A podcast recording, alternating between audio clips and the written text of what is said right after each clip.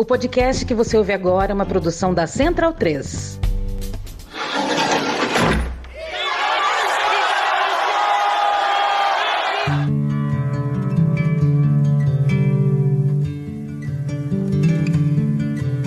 Começa agora a Guilhotina, o podcast do Le Monde Diplomatique Brasil. Eu sou Luiz Brasilino e estou aqui com Bianca Pio. E aí, gente, tudo bem? Bom, no episódio de hoje a gente recebe o sociólogo Fábio Malarte. Oi, Fábio, tudo bem? Boa tarde, Luiz. Boa tarde, Bianca. Obrigado aí, antes de qualquer coisa, pelo convite. É um prazer estar aqui com vocês, assim como com todos e todas que estão nos ouvindo. Muito obrigado aí. Mestre em antropologia e doutor em sociologia pela USP, o Fábio é pesquisador de pós-doutorado do Instituto de Medicina Social da Universidade do Estado do Rio de Janeiro e professor visitante do curso de pós-graduação em sociologia da Fundação Escola de Sociologia e Política. É autor de Cadeias Dominadas, a Fundação Casa, suas dinâmicas e trajetórias de jovens internos, e de Fim das Linhas, Circulações e Confinamentos pelos Subterrâneos de São Paulo, que foi lançado no final de 2020 2021 pela editora Etnográfica Press. A obra, fruto da sua pesquisa de doutorado, é o tema da nossa conversa de hoje. Fábio, a sua tese de doutorado reflete a sua trajetória enquanto pesquisador, que passou por diversos espaços institucionais, né, entre eles a Fundação Casa, presídios, hospitais de custódia. Você pode contar um pouco sobre essas linhas que compõem a sua pesquisa e que resultaram nesse livro? Bom, de forma bastante sintética, é importante mencionar que, de fato, né, ao longo dos últimos anos, eu circulei por uma série de espaços institucionais, mas também por zonas urbanas de São Paulo. É, em resumo, entre 2004 e 2009, eu transitei por uma série de unidades de internação da Fundação Casa, atuando como educador, mais especificamente, à época, ministrando oficinas de fotografia e de produção de textos para os adolescentes em vários complexos da capital paulista. Foi inclusive a partir dessa experiência que eu desenvolvi os argumentos centrais da minha dissertação de mestrado, que foi defendida em 2012 pelo Departamento de Antropologia da USP. Um desses argumentos, ou um dos eixos estruturantes da dissertação naquela época, era o que eu chamei da existência de um processo de simetrização entre o sistema socioeducativo e o sistema prisional adulto. E esse processo de simetrização como fruto exatamente do cruzamento entre políticas criminais e políticas governamentais. Essa simetria entre os dois universos, só para dar um exemplo, na verdade ela se manifestava, por exemplo, na existência de determinadas unidades de internação que eram conhecidas como cadeias dominadas, né? E nessas unidades, os adolescentes procuravam se orientar de acordo com princípios e políticas do primeiro comando da capital, o PCC. Bom, simultaneamente a essa pesquisa de mestrado, entre 2009 e 2010, eu participei de uma pesquisa de campo pelo Centro Brasileiro de Análise e Planejamento, SEBRAP, na época numa favela da Zona Sul de São Paulo. Naquele momento a gente estava muito interessado na dinâmica do comércio de drogas, mas também em conexões que já se mostravam bastante aparentes entre periferias, prisões e espaços de internação para adolescentes. Fosse do ponto de vista das políticas estatais, todas elas marcadas por uma lógica punitiva carcerária, fosse do prisma das políticas criminais também. Então, na verdade, é, no final da minha dissertação de mestrado, eu termino com uma reflexão sobre os salves, que é uma categoria, enfim, mobilizada pelos adolescentes, e, na verdade, o que, são os salves? Né? São orientações que, à época, partiam de algumas penitenciárias e chegavam nas unidades de internação para adolescentes, mas também em algumas zonas urbanas. Então, os salves eles já me mostravam algumas conexões entre periferias, prisões e espaços de internação para adolescentes. Com essa questão na cabeça, entre outras, a partir de 2012, é, e aí já enquanto agente da pastoral carcerária, eu comecei a realizar uma série de visitas né, nas prisões de São Paulo, tanto da capital quanto do interior, mas também nos três manicômios judiciários existentes aqui no estado. Progressivamente, conforme eu visitava os manicômios, eu fui me dando conta de que muitas das pessoas que estavam ali confinadas provinham da Cracolândia. Então, em 2015, ao mesmo tempo que eu entrava nas prisões e nos manicômios, eu também fiz um ano de trabalho de campo na região conhecida como Cracolândia, né? E além disso, nesse mesmo período, também tive uma oportunidade de fazer algumas visitas esporádicas a equipamentos da rede de assistência social e saúde, como por exemplo o Centro de Atenção Psicossocial, os CAPS. Bom, eu acho que dessas ponderações eu puxaria duas questões que eu acho que são importantes e estruturantes do livro. Primeiro, eu gostaria de deixar claro que a pesquisa de doutorado e, consequentemente, o livro resulta desse itinerário de movimento que eu acabei de descrever, onde a experiência vivida e o corpo em deslocamento de fato foram centrais. Foi exatamente a partir desse percurso que remonta lá o ano de 2004 na Fundação Casa até mais ou menos 2016, 2017, quando eu estava fazendo pesquisa de campo nos manicômios enfim, nas prisões. Foi através desse percurso que eu fui construindo e pensando melhor os parâmetros da investigação, o objeto de estudo e as estratégias metodológicas e textuais. Além disso, uma coisa talvez interessante de mencionar também é que cada um desses espaços que eu frequentava me conduzia a outros ou evocava um local anterior que eu já tinha passado. Então, por exemplo, quando eu chego nas prisões, eu me espantei com o número de presos e presas que já haviam sido internados na adolescência, mas também com um fluxo muito grande de internos que, durante o cumprimento das penas, eram transferidos para os manicômios judiciários. Quando eu vou fazer pesquisa nos manicômios, eu me deparo com aqueles que tinham deixado as prisões, mas também com muitas pessoas que, como eu disse, provinham da Cracolândia. Durante o trabalho de campo na Cracolândia, eu encontrava com sujeitos que vinham das prisões, dos manicômios, mas também que já tinham passado por uma série de outros equipamentos de saúde e assistência social. Portanto, o que me chamava a atenção naquele momento da pesquisa, ainda quando eu estava desenhando os contornos né, da pesquisa, era exatamente essa circulação de determinadas populações, negras, pobres e moradoras de regiões periféricas, por uma multiplicidade de aparatos estatais, fossem eles destinados à punição e à repressão, fossem eles destinados à assistência e à saúde. Agora, a grande questão é que não eram apenas essas vidas que circulavam. Eu fui me dando conta, na verdade, de que nesses espaços era possível notar a reposição de todo um conjunto de práticas, enunciados, tecnologias, códigos, cheiros, políticas estatais e políticas criminais. Então era possível observar dinâmicas das periferias nas cadeias, mas também das cadeias nas periferias. Algumas conexões práticas, arquitetônicas e simbólicas entre prisões e manicômios. Códigos, discursos e repertórios das prisões que circulam pelo centro de internação para adolescentes, mas também por equipamentos de saúde e assistência. Pessoas da Cracolândia que superlotam as prisões e os manicômios e que, na verdade, são pessoas provenientes das mesmas zonas periféricas de onde se recruta a massa carcerária. Então, acho que o que me interessava, e esse é um pouco o coração do trabalho como um todo, são essas conexões, né? Digamos, esse contínuo entre punição, repressão e controle, saúde, assistência e cuidado. E esse contínuo só foi possível de ser vislumbrado a partir dessa minha própria trajetória de pesquisa aí nesses últimos 10, 15 anos.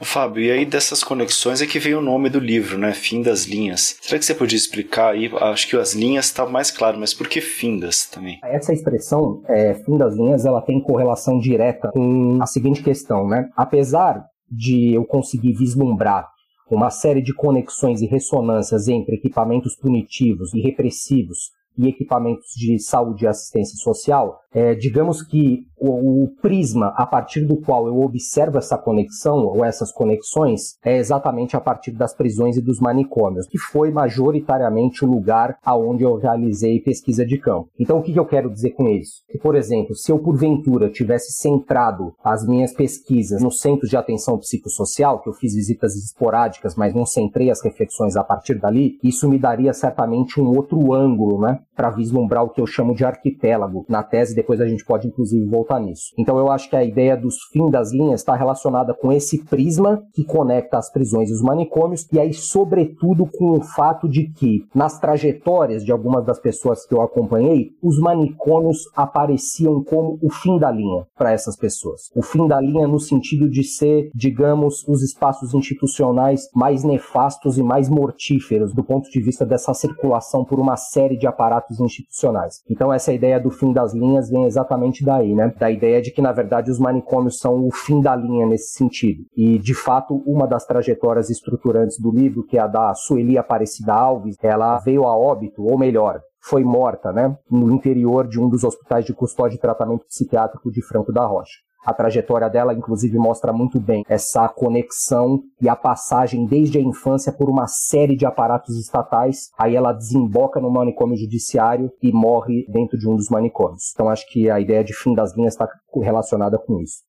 Na apresentação do livro, você comenta, e também no primeiro capítulo você desdobra mais, sobre o engajamento político e pesquisa acadêmica. Eu vou citar um, um trechinho aqui, abre aspas. Não há um período dedicado exclusivamente à pesquisa e outro no qual o pesquisador se engaja às ações locais, mas movimentos cruzados. É, você pode comentar um pouco para a gente sobre isso, sobre militância e pesquisa acadêmica? Essa discussão, antes de tudo, tem uma marcação epistemológica importante, no sentido, digamos, do estatuto do conhecimento que é produzido a partir dessas interfaces entre militância, pesquisa e política. A minha inserção nesses espaços institucionais nunca se deu só como pesquisador, né? Como eu disse aqui, logo no início da minha fala, nas unidades de internação da Fundação Casa, eu também atuava como educador. Nas prisões e nos manicômios judiciários, além de ministrar alguns cursos para essas populações, eu era agente da pastoral carcerária. Então, nunca se tratou só de fazer pesquisa, mas na verdade, simultaneamente, concomitantemente, de pesquisar e atuar nessas arenas políticas sensíveis. Nessa direção, e me parece que esse é o ponto, algumas questões de pesquisa só emergiram por meio do desempenho de atividades que eu desenvolvia junto à pastoral carcerária, o que na verdade vai demonstrando que pesquisa e intervenção não são caixas apartadas, né? Pode até haver, e eu acredito que há, algumas fronteiras, mas eu diria que essas fronteiras são porosas, são relações de continuidade o tempo inteiro. Então, eu acho que essas reflexões, principalmente as que se referem a esses nexos que articulam pesquisa, militância e política, elas compõem o primeiro capítulo, onde, digamos, além de descrever o percurso da investigação, que eu falei um pouco aqui sobre ele, mas acho que lá está muito mais detalhado, eu também faço algumas considerações sobre as escolhas metodológicas. Por exemplo, a decisão de tomar o cheiro como uma espécie de chave etnográfica para a compreensão das ressonâncias materiais e simbólicas entre diferentes espaços institucionais. Inclusive é daí que vem o título do primeiro capítulo, Pelo Cheiro. Pelo cheiro no sentido de que foi a partir de algumas reflexões, a partir de algumas sensações, melhor dizendo, sobre o cheiro, ou uma espécie de reposição dos cheiros nesses lugares, que eu fui foi ficando mais claro essas ressonâncias e essas conexões entre esses vários espaços institucionais. E por falar justamente no título do capítulo, por que, que você escolheu o cheiro como um fio condutor para mostrar essas ressonâncias entre esses distintos espaços? Então, tinha uma coisa que me inquietava, né? Que era o seguinte: toda vez que eu frequentava esses lugares, é, algo me angustiava no sentido de que eu sentia um cheiro semelhante nesses locais. Tem outros pesquisadores e outras pesquisadoras que já compartilharam essa mesma sensação comigo, que fizeram pesquisa no sistema penitenciário e tal. Então era muito curioso, porque eu sentia um pouco que era isso, né? Em determinados lugares das prisões, dos manicômios, ou determinados espaços também na Cracolândia, sobretudo é, nos hotéis e também me lembrava muito da pesquisa que eu tinha feito nas unidades de internação da Fundação Casa, onde um dos interlocutores à época me dizia que o cheiro era algo que violentava ele, né? Ele tinha essa lembrança do cheiro. Era uma pessoa que na verdade tinha estado como interno num determinado momento e depois quando eu encontro ele, ele era professor de teatro. Então ele também trazia essa discussão sobre o cheiro. É uma questão muito inquietante de pensar. Enfim, eu acho que no livro, para resumir, tem uma longa discussão sobre isso, mas o ponto é mais ou menos o seguinte: é, o argumento é que o cheiro, primeiro que ele não remete a algo etéreo que se dissiparia no ar, ou seja, o cheiro, de fato, ele fica cravado em corpos, objetos e lugares. E, ao mesmo tempo, um segundo argumento é que ele também não deve ser compreendido como algo singular. No livro, o que eu vou propor é uma espécie de decomposição do cheiro, tentando mostrar, digamos, descortinando o véu que o tornaria supostamente uniforme. Então, a proposta é que, ao invés de conceber o cheiro como uma espécie de homogeneidade, a minha proposta é que ele deve ser lido a partir de uma ideia de multiplicidade. Esse é o argumento principal. E aí, para exemplificar, é mais ou menos o seguinte: entre uma variedade de outros tantos componentes, sejam eles sólidos ou líquidos, espessos ou ralos, o cheiro como um fio condutor que vara vários espaços e tempos, o meu argumento é que ele é o efeito do cruzamento de vários elementos, entre outros, sujeitos trancados e amontoados, feridas abertas e maltratadas, falta de água e vasos sanitários entupidos, restos de comida que fazem proliferar insetos, uniformes surrados, falta de produtos de higiene e limpeza ou má qualidade dos mesmos, umidade, infiltrações e bolor, fumaça de cigarros, comida insípida, psicofármacos diluídos em água, esgoto ao céu aberto, ausência de raios solares e torturas. O que eu procurei fazer é tentar decompor o cheiro em uma série de elementos, sendo que esses elementos, de certa maneira, se repõem nesses múltiplos espaços institucionais aos quais eu tive acesso. Nesse sentido, eu acho que o que importa remarcar aqui é que, na verdade, o cheiro é uma malha de relações. Esse é o argumento, né? O cheiro deve ser visto como um emaranhado, é, na medida em que os seus componentes estão em constante movimento, misturando-se, transformando-se, concentrando-se, difundindo-se. Então, o argumento é que, sem deixar de se agarrar, é, o cheiro flui, né, cortando ao meio essas várias ilhas do arquipélago aí às quais eu, eu tive acesso. Mas eu acho que a chave mesmo de leitura é tentar pensar o cheiro como malha de relações. É isso que me fez entender um pouco que é exatamente a reposição de determinados elementos, né, que constituem essa malha de relações, que fazia com que eu sentisse, digamos, um cheiro muito semelhante em vários desses locais de confinamento pelos quais eu transitei. O livro joga a luz especialmente sobre três personagens principais, a Joana, o Jorge e a Sueli, que você comentou agora um pouco. Você pode contar um pouco aí sobre a trajetória de cada um deles e por que que você decidiu destacar essas histórias no livro? Eu acho que tem uma questão, porque assim, de um certo ponto de vista, né, e eu comecei falando um pouco sobre isso aqui no começo da minha fala, a minha trajetória, em certa medida, ela lançava a luz sobre essas conexões e ressonâncias dos espaços através dos quais eu circulei. Só que reconstruindo as trajetórias de alguns de meus interlocutores, e aí Jorge, Sueli e Joana são centrais, ainda que ao longo da tese é, existam outros personagens que aparecem também, eles foram me mostrando que, na verdade, essas conexões elas eram conexões muito mais amplas, ou seja, elas não se restringiam aos locais pelos quais eu tinha passado. Então, eu acho que tem toda uma discussão na tese a respeito de trajetórias, e mais do que isso, né, é, em relação ao que eu chamei de linhas de vida, mas a grande questão é que reconstruindo essas linhas de vida, essas conexões foram ficando muito mais amplas para mim, conformando um vasto circuito. Então, o que eu fui me dando conta é que esse circuito ele também era composto por centros de acolhida, albergues, comunidades terapêuticas, entre vários outros aparatos institucionais. Então, a questão das trajetórias, enquanto linhas de vida, enquanto fios condutores, é que elas me permitem exatamente mostrar esse contínuo entre punição, repressão e controle, saúde, assistência e cuidado. Mesmo porque, e esse é o ponto que é evidente no livro, né?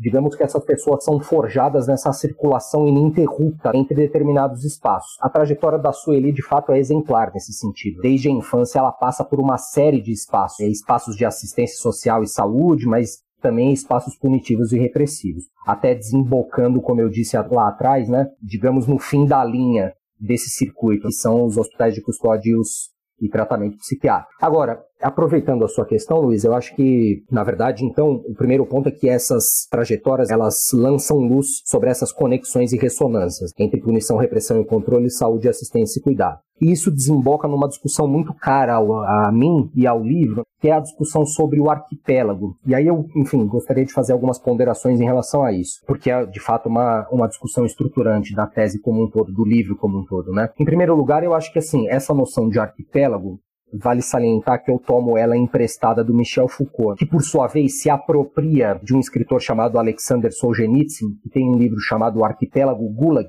é, onde ele discorre sobre os campos de trabalhos forçados da antiga União Soviética. Eu não vou me estender nesse ponto, mas qual que era a questão para o Foucault quando ele mobiliza essa noção de arquipélago? E essa também é um pouco a minha questão. O que interessava era mostrar a dispersão e, ao mesmo tempo, o recobrimento da sociedade por um tipo de sistema punitivo. É, é isso que ele estava interessado quando ele lança a mão dessa noção de arquipélago. Nesse cenário, e esse é o ponto importante, a prisão ela aparece como, digamos, uma peça, um degrau a mais num caminho percorrido passo a passo. Ou seja, por mais que ela ocupe uma posição central, ela nunca está sozinha, mas sempre conectada a outros mecanismos destinados a tratar, curar e educar. Então, é evidente que essa discussão toda do Foucault, ela está assentada na sociedade disciplinar, digamos, onde o desafio que se colocava era o quê? Ajustar a multiplicidade dos indivíduos aos aparelhos de produção, desenvolvendo e controlando as forças produtivas, né?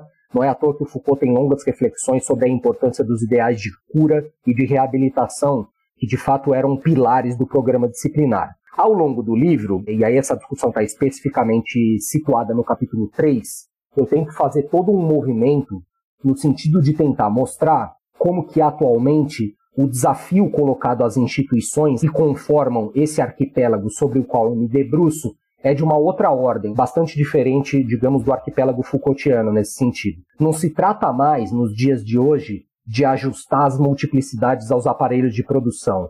O desafio colocado para essas instituições estatais é exatamente gerir grandes contingentes populacionais marginalizados. Em suma, é toda a discussão sobre a gestão de determinadas populações que habitam determinados territórios urbanos.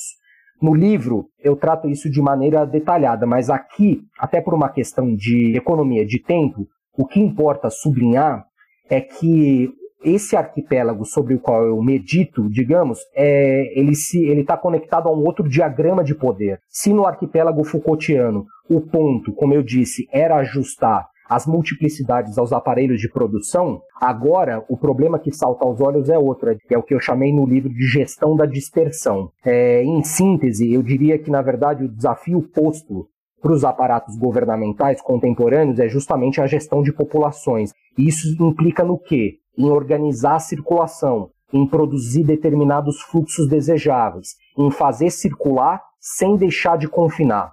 Portanto, é, e aí também está expresso no título, né?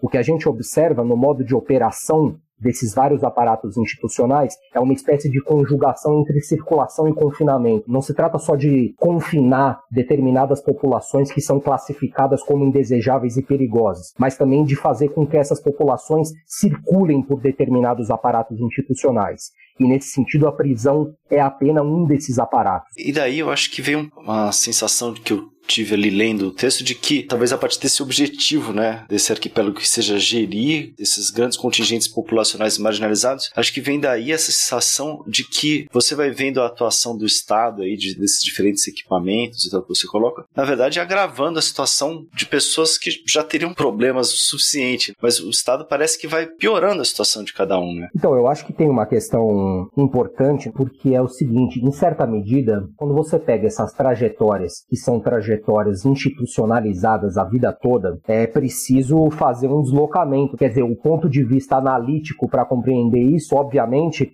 não é o sujeito, é, não é uma questão intrínseca, digamos, às pessoas, mas a grande questão é como que, na verdade, essas trajetórias são o produto dessas circulações institucionais. Na tese, inclusive, eu trabalho com uma ideia de inassimiláveis, que é um pouco isso. O sujeito vai passando de uma instituição para outra ao longo de toda a vida e chega a um determinado momento onde não existe mais um lugar para confinar o indivíduo. Essa ideia de inassimiláveis eu acho que passa um pouco por isso. Como que, na verdade, essas trajetórias, em certa medida, são o produto da mecânica estatal. É um efeito dessas circulações e confinamentos do Estado. E essa questão dos inassimiláveis, o caso da Sueli, por exemplo, tem uma cena na tese que é emblemática disso. Ela é presa, vai para uma cadeia pública e aí, dentro da cadeia pública, por uma série de motivos, enfim, ela não pode ser confinada juntamente com as outras presas que estão nas celas. Então, o que a cadeia faz? Improvisam uma cela escura, sem ventilação, prefeitura manda instalar uma grade de urgência para ela ficar confinada dentro desse lugar absolutamente nefasto, né? Não existia já naquele momento um lugar para confiná-la. E eu acho que os, a questão dos hospitais de custódia e tratamento psiquiátrico passa um pouco por isso também. É, a trajetória da Joana explicita isso muito bem. Ela tem uma série de circulações por dentro da prisão, sobretudo entre os castigos e os seguros, e chega um momento que a administração prisional diz: olha, essa pessoa não pode mais ficar aqui. Então, o único lugar para que ela possa ser confinada, o que resta, digamos assim, né, nessa trajetória de instituições, é o manicômio judiciário, que é taxado pelos meus interlocutores e interlocutoras, como eu já disse, por fim das linhas. Então, acho que é, é interessante perceber isso, como na verdade essas trajetórias são o produto de inserções institucionais. E não como se diz muitas vezes, né, no senso comum, de que é o problema da ausência de Estado e tal. Muito pelo contrário. Digamos que essas trajetórias sejam o efeito da presença massiva do Estado. E nesse sentido, é exatamente isso. Não se trata de ausência de Estado, mas presença de Estado. E aí toda a reflexão é, é no sentido de pensar, na verdade, que Estado é esse? Um Estado eminentemente punitivo e carcerário, certamente. Com certeza. É, o Fábio, continuando aí falando sobre o, o senso comum, é, existe uma ideia na sociedade de que quando a pessoa é acusada de um crime é considerada inimputável aí por, não sei se por insanidade mental, há uma sensação de que ela venceu, né, o julgamento, quase que ela foi absolvida. E aí, pelo livro e pelo que você já falou aqui na entrevista, dá para ver que isso está longe de ser verdade, né? Você podia contar um pouco sobre como é que é a situação aí desses manicômios judiciais? A própria mobilização dessa noção, como eu disse que não é uma noção minha, né? É uma noção dos meus interlocutores e interlocutoras, é, aqui é o fim da linha, eu acho que isso diz bem o caráter desses lugares, né? A situação nos quais as pessoas ali ficam confinadas. Eu acho que os hospitais de custódia e tratamento psiquiátrico, conhecidos como manicômios judiciários, eles têm de fato uma série de conexões com as prisões, é, até porque eles estão na alçada da Secretaria de Administração Penitenciária, a SAP, né? Então a correlação com as prisões é claríssima, mas eles têm também uma série de particularidades. Uma delas, que é bastante perversa, inclusive eu diria, é que a medida de segurança tem um caráter de indeterminação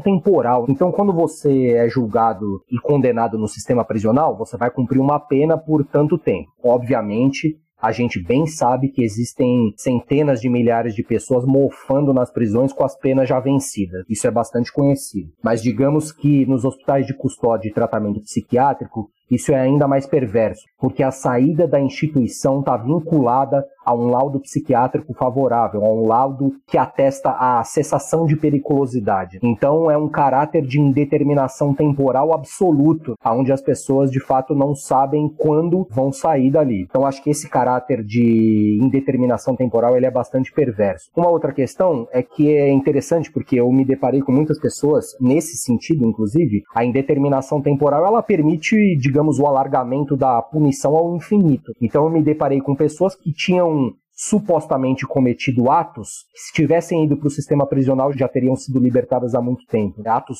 menos gravosos, digamos assim. E nos hospitais de custódia e tratamento psiquiátrico estavam lá mofando há tempos e tempos. Então, de fato, os manicômios judiciários são espaços bastante perversos nesse sentido. Na primeira década dos anos 2000, nós vimos uma dupla expansão. Por um lado, o aumento de oferta de serviços de assistência e cuidado, e por outro, dos equipamentos punitivos. Você pode explicar para a gente um pouco esse paradigma, Fábio? Então, acho que essa é uma questão bastante importante, porque também, em certa medida, ela, digamos, desloca, né? Ou melhor, dilui alguns pensamentos de senso comum. Do ponto de vista das ressonâncias entre políticas punitivas e assistenciais, e mais do que isso, das correlações entre elas, em boa medida, o que se passou no Brasil, quando visto de um ponto de vista histórico, destoa dos cenários traçados por outros autores em outros países. Então, por exemplo, se a gente pega lá os trabalhos clássicos do Louis Vacan sobre os Estados Unidos, né? O que, que ele está mostrando ali? Sobretudo num livro chamado Punir os Pobres. Entre outras coisas, ele está mostrando que a expansão da população carcerária nos Estados Unidos, que em 25 anos ultrapassou 2 milhões de pessoas, ela deve ser entendida em paralelo à redução das políticas sociais. É o que de fato a gente poderia chamar aqui de paradigma da expansão-redução, né?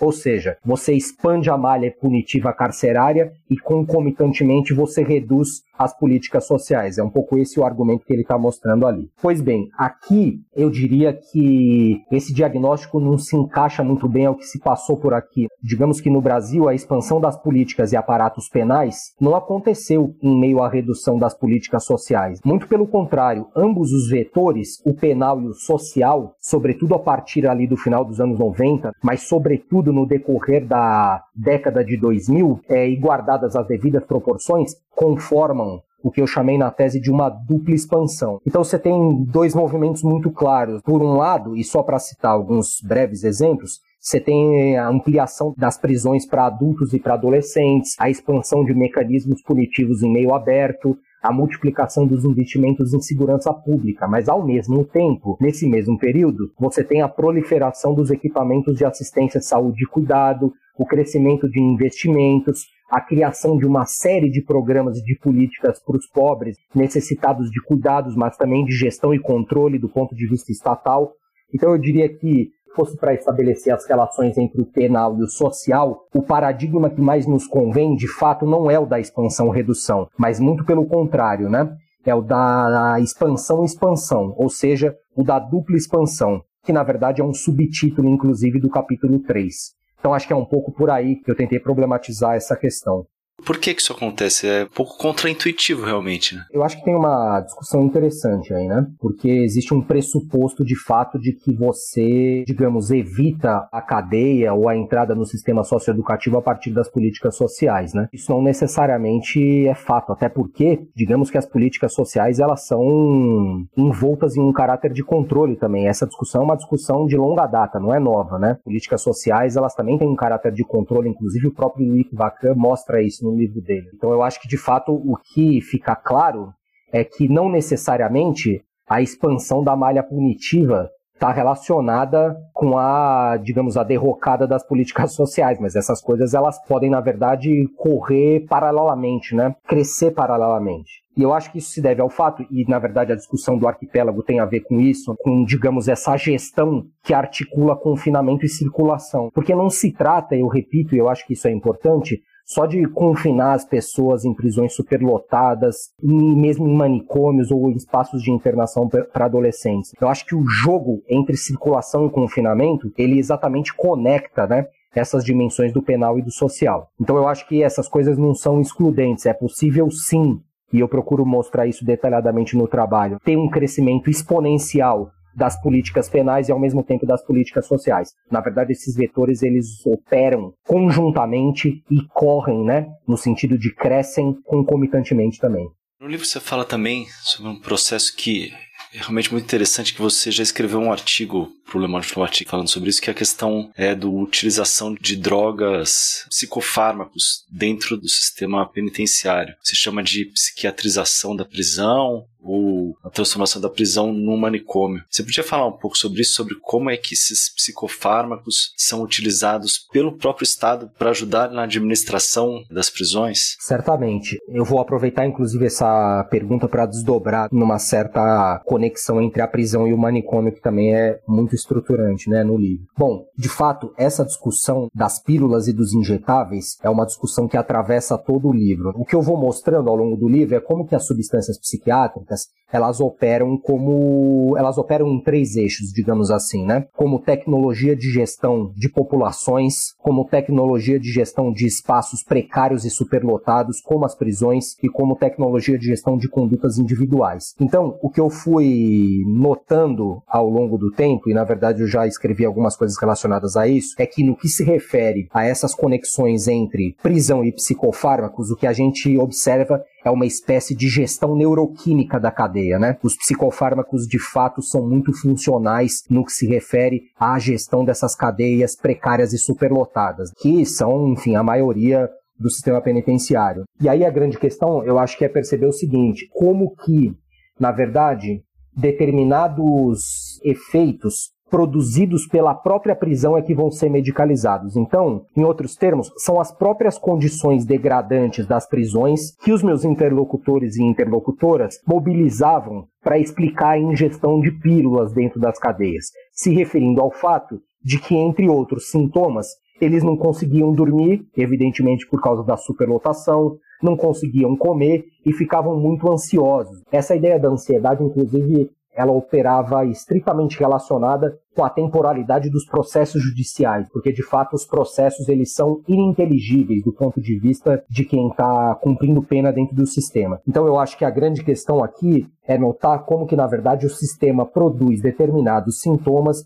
que depois vão ser regulados pela administração prisional por meio dos psicofármacos. Porque a grande questão é o seguinte, é tentar pensar esses medicamentos a partir da funcionalidade estratégica que eles têm dentro das prisões, do ponto de vista da gestão das prisões. Então eu falei aqui que na verdade eles operam como tecnologia de gestão de populações, de espaços superlotados e de condutas individuais, mas também é interessante e importante ressaltar como dentro das prisões, determinados medicamentos, né, sobretudo os injetáveis, como o haloperidol, vão ser mobilizados como instrumentos de tortura também. Então era muito corrente nas narrativas de presos e presas eles se referirem ao aldol, é, ao haloperidol, né, como um instrumento que era utilizado nas palavras deles para quebrar e entortar, né? Então acho que é interessante pensar isso, como que essas substâncias vão sendo é, incorporadas dentro da prisão e vão assumindo uma funcionalidade ali dentro desse contexto. Além disso, também eu acho que tem um dado interessante, que é também era muito frequente o fato de alguns internos e internas se referirem ao fato de que tomavam essas substâncias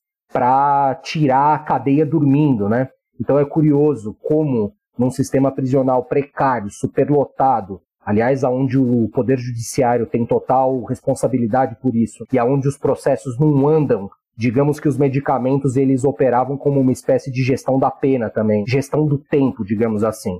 Essa ideia de tirar a cadeia dormindo eu acho que passa bastante por isso. Então, acho que esse é um primeiro desdobramento né, da questão que você me colocou. A segunda questão é que tem um duplo processo que eu pude flagrar, que me parece interessante de comentar, que é o seguinte. Se por um lado você tem um processo de psiquiatrização da prisão, por outro, ou concomitante a esse processo, você tem também um processo do que eu chamei de carceralização dos manicômios. Eu pude presenciar, na verdade, a emergência, quando eu estava fazendo o campo, de uma série de alas psiquiátricas em prisões comuns mas também a existência de centenas de presos e presas que ingeriam pílulas psiquiátricas sem qualquer diagnóstico de transtorno mental. Além desses dois fatores, eu acho que tem vários outros fatores que apontam para isso, que eu chamei de um processo de psiquiatrização da prisão e no limite de manicomialização do cárcere. Sobretudo esse traço da emergência de alas psiquiátricas dentro das prisões comuns era algo que me chamava bastante atenção. De um outro lado, quando eu me debrucei sobre os manicômios judiciários, eu também fui mostrando no livro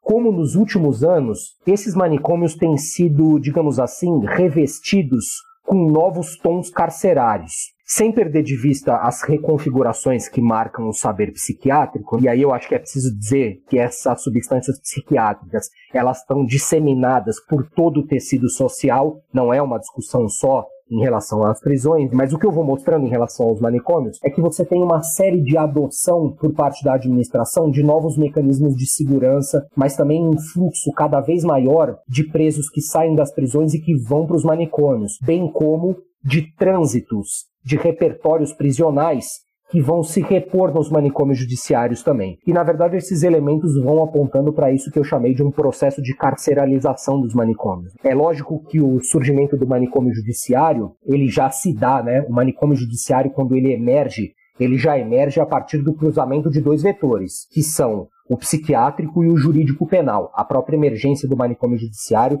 está correlacionada com isso. Mas a grande questão é que essas instituições nos últimos anos, pelo menos é essa a minha conclusão, né? Elas parecem reforçar ainda mais a sua face carcerária. E daí esse duplo processo. Um processo de psiquiatrização da prisão e um processo de carceralização dos manicômios. Pelo análise que você traz no livro, é possível compreender que esses horrores que a gente vê na imprensa sobre a, a prisão, elas fazem parte do funcionamento normal do sistema e não que seriam o extraordinário, né, o fora da curva e que por isso também implicaria a possibilidade disso ser corrigido. Como é que você pensa essa questão? As torturas elas são uma mecânica constitutiva né, da própria existência do aparato prisional. Elas fazem parte cotidiana das prisões, elas são uma engrenagem fundamental mesmo da própria existência das prisões. Isso se manifesta em várias dimensões, desde o transporte, por exemplo, dos presos e das presas, nos chamados bondes, onde a gente tem, por exemplo, alguns procedimentos conhecidos como micro-ondas, onde aqueles caminhões de lata são parados por horas e horas embaixo do sol, procedimentos de tortura relativos ao grupo de intervenções rápidas, que é quem faz as inspeções nas prisões, e ali fica evidente espancamentos, insultos e por aí vai. E na verdade, procedimentos de tortura que constituem o funcionamento mesmo da prisão, né? É, racionamento de água potável, falta de produtos de higiene e limpeza, um alto índice de mortes por doenças, que está relacionado à própria dinâmica das prisões também, medicamentos psiquiátricos sendo usados como instrumentos de tortura. Então eu acho que sim, a discussão sobre a tortura é inseparável da dinâmica da prisão. E isso, digamos, não há nenhuma novidade, né? Historicamente, isso é bastante conhecido. Por isso que a, a ideia da reforma das prisões digamos que não é muito, ou não é nada, melhor dizendo, o ponto de vista, né, o prisma a partir do qual esse livro foi erguido. A grande questão é que é preciso repensar urgentemente a própria existência das prisões. Eu acho que esse é o ponto. A própria existência das prisões e do que a circunda, né? E que está intrinsecamente correlacionado com ela. Por exemplo, o sistema de justiça criminal e o aparato policial. Queria falar agora sobre os subterrâneos do arquipélago, Fábio, que foi onde você encontrou o que você classificou como política do definhamento. Você pode explicar um pouco pra gente o que são esses espaços dentro do arquipélago que você pesquisou, principalmente o que é a política do definhamento? Eu me deparei fazendo pesquisa de campo nas prisões, primeiro que eu acho que assim, não é só para dar um passo atrás. Eu acho que tem uma discussão estruturante na tese e que é uma discussão bastante conhecida no campo dos estudos prisionais, que é a discussão sobre a porosidade da prisão, né? As relações entre o dentro e o fora, a gente poderia dizer assim. No livro eu procuro inverter essa discussão sobre a porosidade. Eu também faço algumas reflexões sobre as relações entre o dentro e o fora, mas tendo em vista essa perspectiva do arquipélago e, portanto, da conexão das prisões com as zonas periféricas, mas também com uma miríade de equipamentos de assistência social e saúde, mas ao mesmo tempo eu procuro inverter a discussão da porosidade para o interior da prisão. E aí tentando sublinhar, e mais do que isso, mostrar uma espécie de porosidade interna que busca lançar um pouco de luz sobre alguns locais que fazem com que o cárcere deva ser compreendido como um espaço multidimensional. Então,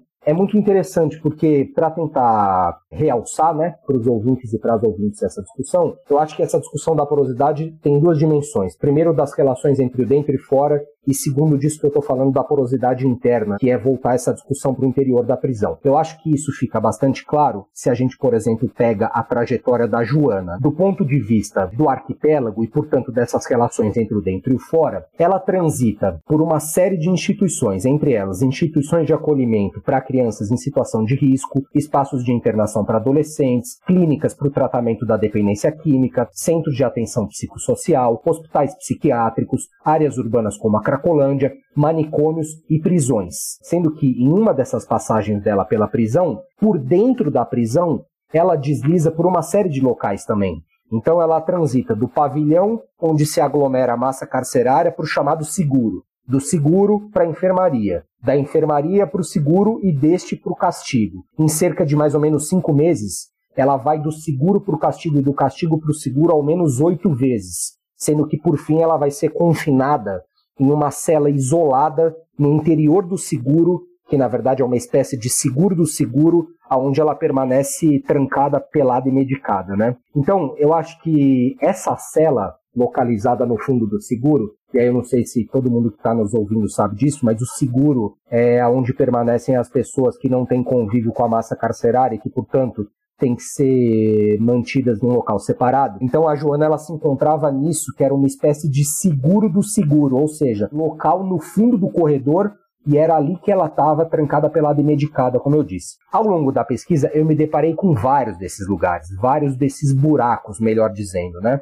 Alguns deles que sequer figuravam nos organogramas institucionais. Então, por exemplo, lugares como o castigo do castigo no interior da penitenciária de Lucélia, no interior de São Paulo, que em termos práticos era um corredor escondido atrás de uma chapa de aço, uma espécie de anexo do castigo, que é onde os presos cumprem sanção disciplinar. Né? E assim, quando a gente, na verdade, solicitou para que essa chapa fosse aberta, e quando o funcionário abriu essa chapa, o que estava ali atrás era um corredor ainda menor, na verdade um buraco fétido escuro, né? No qual dentro de uma das celas, acho que pelo que eu me lembro tinham cinco ou seis celas, subsistia ali um homem solitário que não conseguia sequer falar. Locais também, por exemplo, e aí pegando um, um exemplo dos manicômios judiciários, como a chamada clínica, que era o que? Era um local situado atrás de um dos pavilhões de um dos manicômios judiciários de Franco da Rocha. E aí, quando eu perguntei para um dos, das pessoas que estava lá, era um espaço meio escondido. E aí, quando eu perguntei para uma das pessoas que estava lá, numa única frase, ela me resumiu qual era a dinâmica do local. Aspas, e aqui eu cito.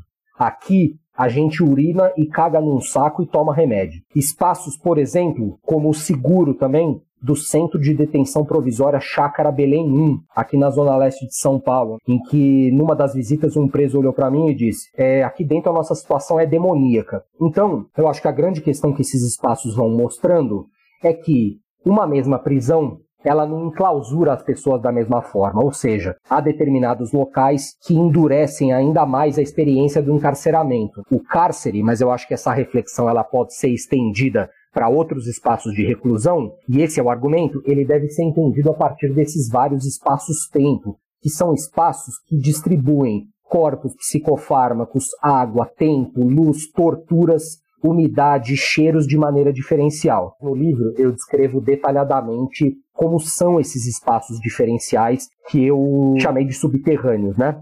Mas em resumo, são nesses locais que se concentram os corpos travados e os olhos vitrificados, o adensamento do cheiro, os reclusos e as reclusas que permanecem excessivamente medicados, as feridas ainda frescas resultantes das automutilações, enfim, as imagens que remetem às antigas masmorras. São, na verdade, lugares que, por vezes, parecem conformar uma espécie de zona de indeterminação, aonde a gente nota que há determinados homens e mulheres que vão ser geridos no limite, quase vivos, quase mortos. São esses locais que evidenciam o que na verdade eu venho nomeando como uma política do definhamento. E aí eu acho que a imagem mais aterrorizante dessa política do definhamento é exatamente o ato de fazer babá. Alguns interlocutores e interlocutoras, sobretudo nos manicômios judiciários, mencionavam isso. Por isso que lá atrás eu falei do uso de medicamentos como o aloperidol, os injetáveis. E eles mencionavam, ah, eu fizeram babá tantas vezes. Então eu acho que esse, essa discussão da política do definhamento ela passa um pouco por aí.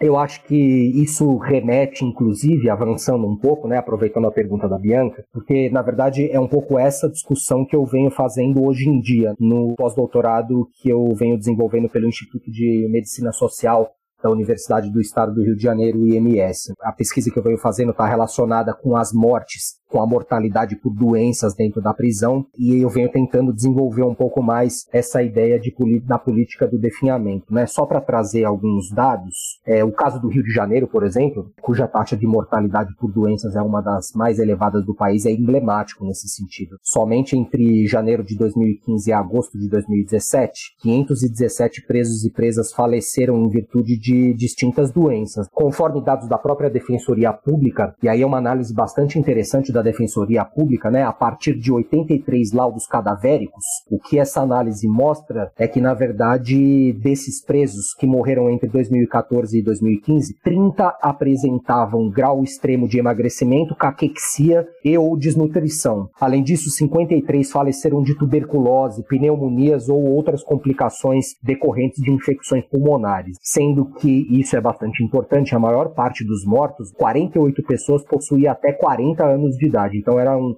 presos é, jovens. Eu acho que isso não é uma particularidade do Rio de Janeiro, isso se evidencia em todos os estados da federação. Então, só para, enfim, é, exemplificar, entre 2014 e 2017, 6.368 presos e presas morreram nas prisões brasileiras, sendo que 3.670 casos, portanto, 57,6% foram classificados como mortes naturais, né, o que o Estado classifica como mortes naturais. Desses dados dá para fazer é, algumas reflexões em dois tempos, que é o que eu venho fazendo agora. Essa é a minha pesquisa no momento, né, como eu disse.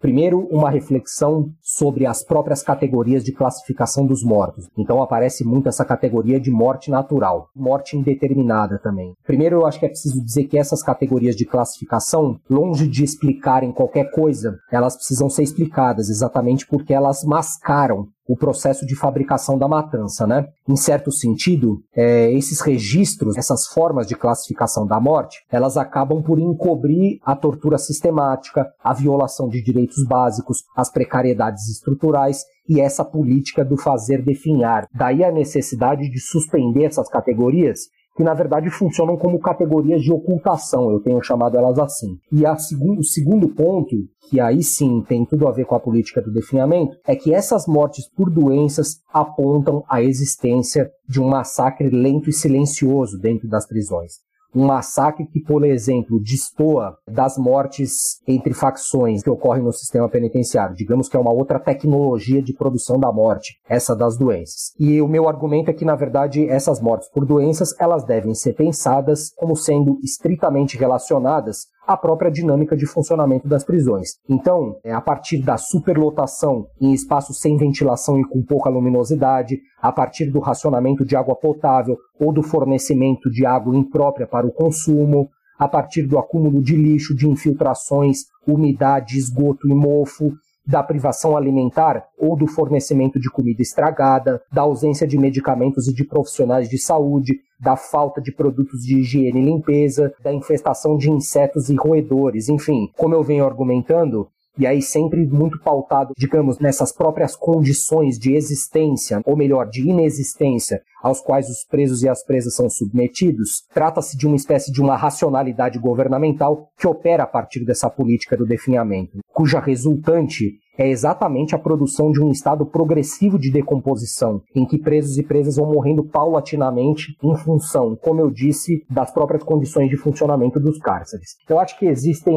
várias formas para a gente pensar como a prisão, as prisões se articulam com a produção da morte. Eu me lembro aqui, inclusive, de um artigo publicado em 2015, que eu escrevi em parceria com Rafael Godoy, é onde ali a gente mostrava como, por exemplo, nas atuações dos grupos de extermínio nas periferias da cidade, os policiais encapuzados se valiam de indícios de passagem pelo sistema para produzir morte. Então, sobretudo é, nos crimes de maio de 2006, tem relatórios que apontam isso, como na verdade a ficha criminal das vítimas foi consultada antes da execução. Então é muito interessante, porque na verdade o que acontece é que a passagem pelo sistema vai se configurando como um critério de produção da morte para os matadores fardados ou encapuzados que atuam nas periferias. Essa é uma tecnologia específica. A gente poderia pensar, por exemplo, nos conflitos entre facções, sempre lembrando que as facções são o produto da própria dinâmica do sistema penitenciário. O caso do primeiro comando da capital é emblemático nesse sentido. As facções, elas surgem no coração das prisões. Portanto, elas também são inseparáveis da dinâmica de funcionamento das prisões. E aí, por fim, toda essa discussão que eu levantei aqui da mortalidade por doenças, que digamos que é uma outra tecnologia de produção da morte correlacionada ao aparato penitenciário. Essa mortalidade por doenças, ela nada mais é do que decorrente das próprias condições em que os presos e as presas são confinados. E aí coloca um pouco uma questão, queria encerrar aqui o nosso episódio, te perguntando sobre política do defiamento faz parte da política de controle, ou seja, é uma ferramenta para que o sistema atinja os seus reais objetivos, não faz sentido então a ideia de reformar o sistema, né? A ideia de que bastaria retirar um ou outro excesso para o sistema passar a funcionar melhor. Para a gente concluir o episódio, eu queria te perguntar sobre essa dificuldade ou impossibilidade de reformar o sistema. Isso aí coloca como um horizonte incontornável o abolicionismo penal? É, eu acho que tem uma boa discussão aí, né? Porque, por exemplo, se a gente pegar, e eu acho que de fato a minha última resposta ela já vai mostrando um pouco, né? Ou melhor, várias passagens aqui vão mostrando como as torturas, mas como as condições precárias são inseparáveis da própria existência das prisões. Se a gente pensar, por exemplo, a discussão sobre política políticas de saúde na prisão, eu diria a vocês que a melhor política de saúde é o desencarceramento, né? É fazer com que as pessoas saiam da prisão. Digamos que prisão e saúde é uma contradição em termos. É exatamente por isso, porque na verdade as prisões elas são espaços de proliferação e de disseminação de doenças. Então eu acho que essa discussão da reforma é uma discussão que já foi muito tematizada por muitas pessoas. O Foucault mesmo já falara como, na verdade, a reforma faz parte do próprio programa da prisão. A prisão sempre está em reforma, ela já nasce em reforma. Então eu acho que a luta política certamente é a luta por um mundo sem prisões, né? Que, na verdade, é uma luta tocada por vários movimentos que estão na linha de frente aí dessa batalha. Na verdade, a qual eu espero sinceramente que esse livro, em alguma medida, possa ressoar nessa luta. Eu acho que tem uma questão importante também de mencionar nessa direção. Digamos, essa luta, ela certamente correlacionada com várias outras lutas, né? O desafio me parece é produzir uma espécie de ressonância entre lutas diversas. Salvo engano, essa já era uma questão também colocada pela Angela Davis. Não há luta contra a prisão que não passe pelo racismo, pela luta contra o racismo, pela luta contra a pobreza, pela luta contra a descriminalização de todas as drogas, pela luta contra o aparato militarizado e policial, pelo próprio questionamento do sistema de justiça criminal, da maneira como ele opera. Então eu acho que passa um pouco por isso, assim, tentar buscar ressonância, né, entre essas várias lutas, é, e que na verdade certamente desembocam nessa proposta de questionar a própria existência das prisões. E mais do que isso, pensar de fato qual é a funcionalidade estratégica da prisão nos tempos que correm. Certamente passa por essa chave da gestão de determinadas populações que são vistas como indesejáveis e perigosas. Hoje recebemos o sociólogo Fábio Malarte, autor do livro Fim das Linhas: Circulações e Confinamentos pelos Subterrâneos de São Paulo. Fábio, muito obrigada pela sua participação aqui no Guilhotina. É, eu que agradeço, Bianca e Luiz, pela participação. Foi um prazer estar aqui com vocês e com todas as pessoas que estão nos ouvindo. Eu que agradeço, muito obrigado. É sempre bom aí estar com vocês. Valeu, gente. Obrigado. Valeu demais aí pela conversa, Fábio. Lembrando que o livro Fim das Linhas está disponível para leitura online, né? A gente vai colocar o link aí no post para quem quiser acessar. O Guilhotina é o podcast do Le Monde Diplomatique Brasil. Para nos apoiar, faça uma assinatura a partir de R$ 9,90 e ou compartilhe nosso conteúdo nas redes sociais. Estamos no Instagram em arroba Brasil, no twitter.com.br diplobrasil e no Facebook em facebook.com.br diplobrasil. Para sugestões e críticas, escreva para guilhotina.diplomatique.org.br. Obrigado pela audiência e até semana que vem. Até semana que vem.